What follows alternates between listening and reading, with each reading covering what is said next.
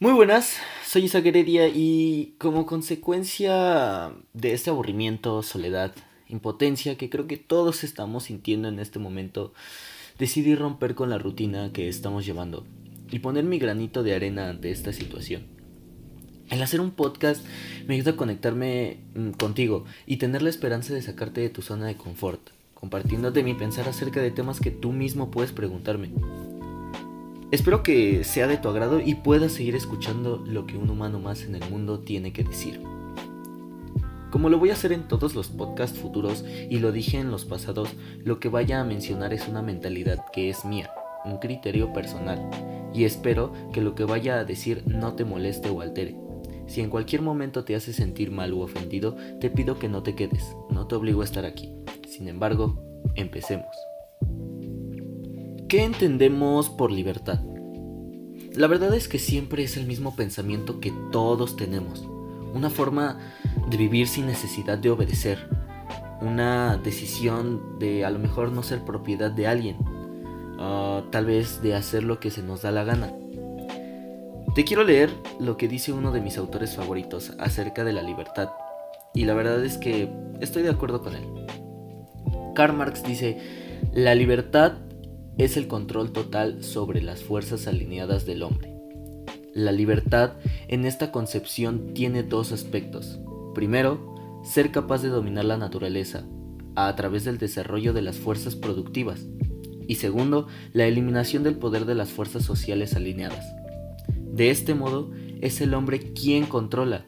El hombre es el único actor y autor de la historia. La libertad determina el propio destino, la libertad es autodeterminación. Esto quiere decir que, aunque se suele decir soy libre de hacer lo que quiera o soy totalmente libre, algo nos dice por dentro que libres al 100 pues no somos. Pero creo que podemos serlo cambiando la ideología que tenemos de formar parte de una sociedad, ¿sabes? Eh, te voy a poner un ejemplo. Imagínate dos peceras. Una vacía y otra llena de peces. Al cabo del tiempo, hay un pez que decide saltar, ¿no? Decide saltar a la otra pecera, ya que su estancia en la anterior, pues no le gusta, es nefasta, no. O sea, asco. ¿Qué pasa? Si ahora tiene como un espacio más grande para vivir, o en su caso, pues para nadar. Pero sigue estando en un espacio reducido, lo que hace que no pueda hacer lo que realmente quiere. Bueno, esto nos pasa a nosotros los humanos y te voy a explicar por qué. ¿Por qué no somos totalmente libres? Porque eso supondría que tres cosas. Conocemos todas las opciones. Dos, todas las opciones son posibles. Y tres, podemos escoger entre todas ellas. La vida y la experiencia nos enseñan que el ser humano tiene sus límites en altura, en salud, en belleza, en fuerza, en cociente intelectual, en rapidez. Todas estas limitaciones que forman parte de nuestro ser, si se le puede decir así, hacen que estas tres condiciones que acabamos de citar no se den nunca, pero nunca. Lo que suele darse es que, uno, te había, te había dicho que conocemos todas las opciones. Pues no, no es cierto.